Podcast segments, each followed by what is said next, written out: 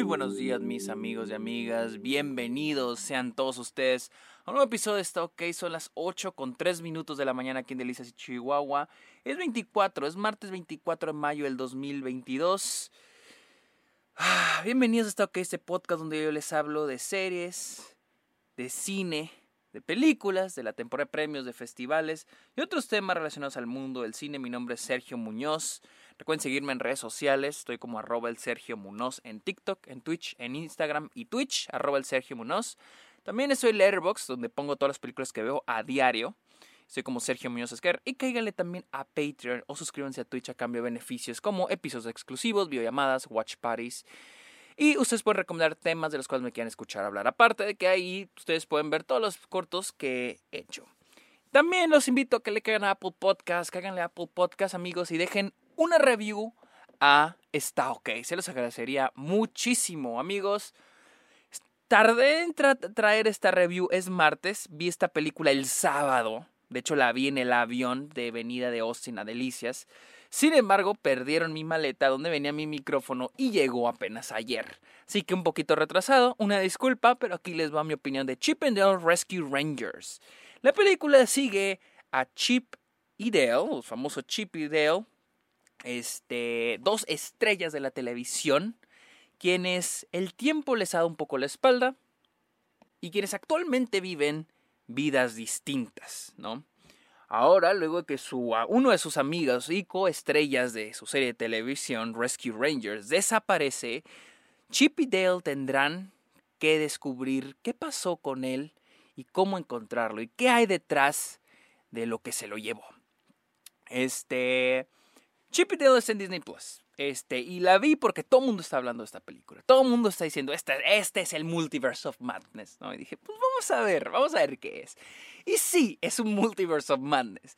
Esa es una película, podríamos decir que es una versión actualizada de quien engañó a Roger Rabbit, pero que no le llega ni a los talones. Este, la película, eh, ahí va con spoilers, va con spoilers porque creo que a este punto ya la vieron todos. Y si están escuchando eso es porque probablemente ya la vieron, ¿sí?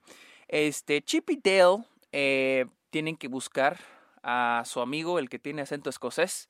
Este, este, tienen que encontrarlo, desaparece.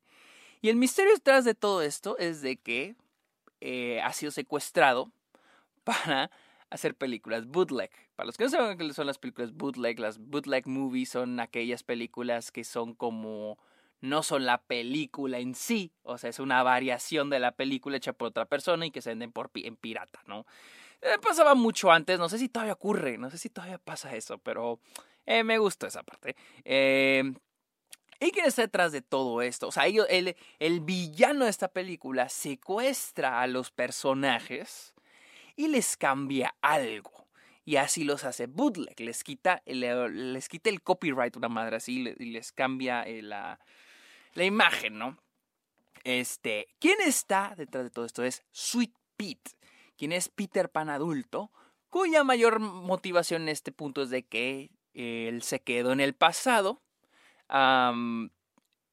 su mayor éxito fue cuando era un niño, porque él era Peter Pan. Este, él no se iba a convertir en adulto, pues obviamente se convierte en adulto y pues ya no puede ser Peter Pan y ya ahora sí perdió la fama. Y de hecho por ahí leí que hay una historia medio turbia del niño que interpretó a Peter Pan originalmente. Pero ahí se quedó en Wikipedia, mi celular y no lo leí, me quedé dormido. Este. Y pues a lo largo de la película vamos a ver diferentes diferentes ideas. Hay muchas ideas que me gustaron sobre la película. Por ejemplo, me gusta mucho el personaje de Seth Rogen, que es un personaje de esos que tratan, esos personajes que, que, se presentan mucho en la era de los 2000 en la que se presentan películas en 3D con CGI, pero que no era Pixar, eran, no eran ese tipo de personajes estilo Pixar, estilo DreamWorks, sino personajes que sí trataban de asemejarse a la realidad, como este, el Expreso Polar. Y pues hay un guiño a esos personajes y el abandono de ellos y qué horrible se ven. Me gusta eso, me gusta algunas de las cosas que plantea, me gustan algunos de los cameos, son este, disfrutables, o sea, esta película sí se la mamó porque pues íbamos a ver cameos por todos lados, de todos los sabores y de todas las compañías. Y creo que es curioso porque ahora actualmente, esto, es lo, esto es lo cagado, ¿no? Honestamente, para mí esta no es una gran película. O sea, el planteamiento de la historia y algunas de las ideas que plantea están chidas, pero hasta ahí. No, el, cómo van sucediendo las cosas eh, eh, no, tiene mucho sentido. Pero honestamente no me lo voy a tomar tan en serio. Si la película no se toma en serio a sí misma, yo no sé por qué yo lo tengo que hacer. Entonces, mm, eh, o sea, tampoco me voy a poner tan piqui con eso. Este, pero se me hace bien curioso que cómo la gente ha amado esta película. A diferencia de Space Jam.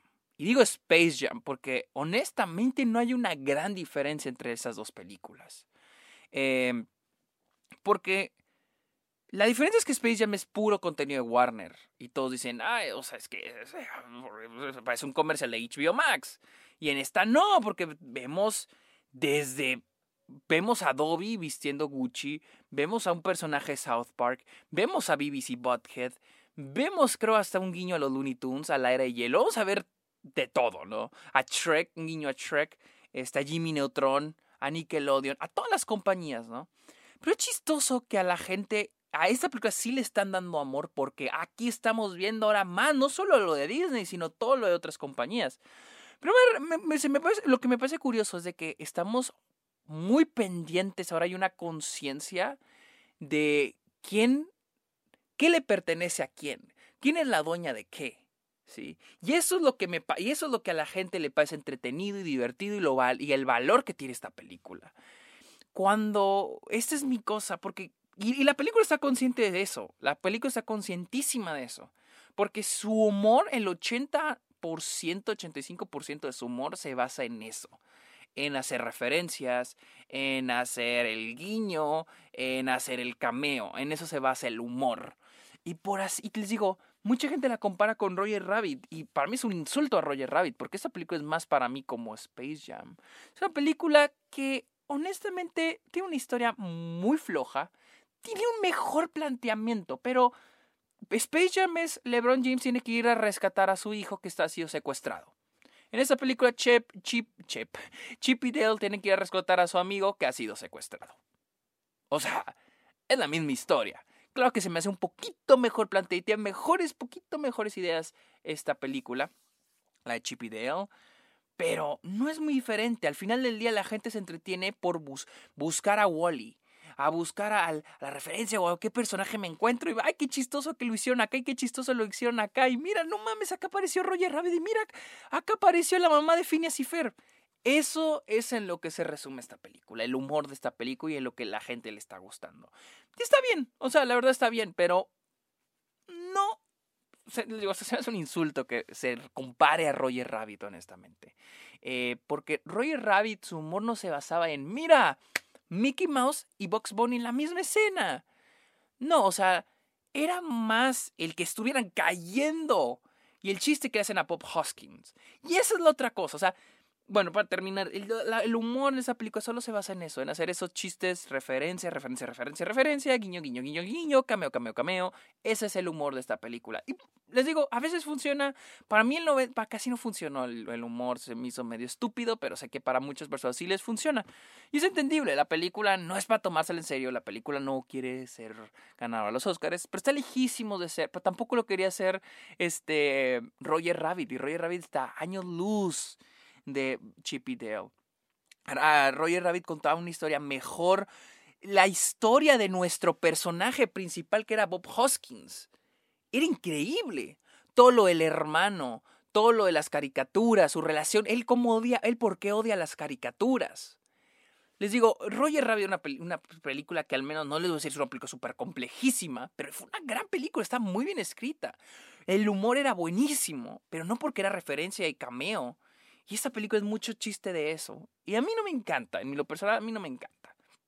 No, no es muy diferente a Space Jam. Este. Aquí voy, aquí estamos hablando de Bob Hoskins. Este. Verga, güey. Al igual que con, con este. que con Space Jam, las actuaciones en esta película son desastrosas. Kiki Line, que, que a mí me parece increíble If Bill Street Could Talk, en esta película es horrible, actúa terrible esta pobre actriz, es, es eh, terrible la actuación que ella da, se nota que no le está hablando a nada, este, cero ganas, en serio, terrible. No fui fan tampoco de este Andy Samberg y este John Mulani. Para nada fui fan de, de sus actuaciones de voz. Andy Samberg, pues ahí la lleva, pero no me encanta. John Mulani es terrible, me parece terrible. Seth Rogen y J.K. Simmons son para mí lo mejor en términos de actuación. Seth Rogen y J.K. Simmons se la llevan la película, pero también no hay mucho que. No hay mucho que este. que comparar con otros actores, con otras actuaciones de la película. Pero sí, las actuaciones de los humanos, que son muy pocas, son terribles, son oh, asquerosas. Eh, eh, no quiero entrar a más detalles, pero Ah, creo que la fotografía es también terrible, pero igual no creo que la película quiera ser una película como una fotografía. Pero es que esta es la cosa. O sea, tal me cuestiono esto de que hasta qué punto decir, ah, no, me no te la tomes tan en serio, Sergio. Cuando vemos películas como otra de Roger Rabbit, que es la misma, es la película del mismo tipo, pero es una película hecha con más ganas, con más amor, o sea, mejor escrita, mejor fotografiada. O sea, ¿hasta qué punto decimos, güey, no te la tomes en serio? Es una película sobre estas caricaturas. Pero lo mismo es Roger Rabbit. Y Roger Rabbit es una gran película. Entonces, a veces digo, ok, está bien no tomarte las películas tan en serio. Pero ser conscientes de que son basura y que son malas. O sea, y que pudo, y que pudo haber sido mejor, que pueden haberle echado más ganitas. Sin seguir, sin tomarse tan en serio a sí misma. Películas que no se toman tan en serio. Les digo, por ejemplo, el cine de, de, de Sam Raimi, películas como Darkman, son películas que no se toman en serio a sí mismas, pero están muy bien hechas, están muy chingonas. Esa es la cosa, o sea, no porque no, no tengamos, no porque la película sea una comedia de dos, de dos, de dos seres animados. Paddington, Paddington, es una, una película de un ser animado, aunque no sé si están conscientes de que está animado, pero es una película, un ser animado que interactúa con humanos. Es una gran película, está muy bien hecha, gran fotografía, gran diseño de producción, nominada al BAFTA, guion, nominada actor de reparto en los BAFTA, güey. Es una gran película, está bien hecha y bien podemos decir, no te la tomes tan en serio, pero es, pero hasta cierto punto sí lo haces porque es una gran y es una gran película. Entonces, yo sí me cuestiono, yo sí digo, verga, güey, o sea, hasta qué punto ok, no te tomas en serio una película, pero igual estás consciente que es mala y es terrible y está mal hecha. No creo que Chip y Dale sea terrible porque sí la puedes pasar bien. O sea, pero no creo que sea tan grandiosa como todos dicen. Porque hasta ahorita lo que más he visto que se le aplaude, o lo único que se le aplaude, son las referencias y los cameos y los guiños. Y, y, digo, verga, güey, o sea, tanto odio que se le echó Space Jam 2. Y honestamente, es casi la misma mamada, o sea, es la misma cosa. Y, y hasta la, hasta el, hasta la, pues no es protagonista, LeBron, él digo, perdón, la, está, el personaje de la, de la oficina, está Ellie, creo que se llama el personaje, que es Kiki Lane.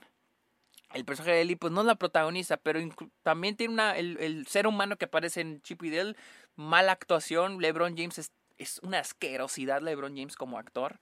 Este, y en esta película también las actuaciones son muy malas. Les digo, es una película que, pues, para mí no funcionó.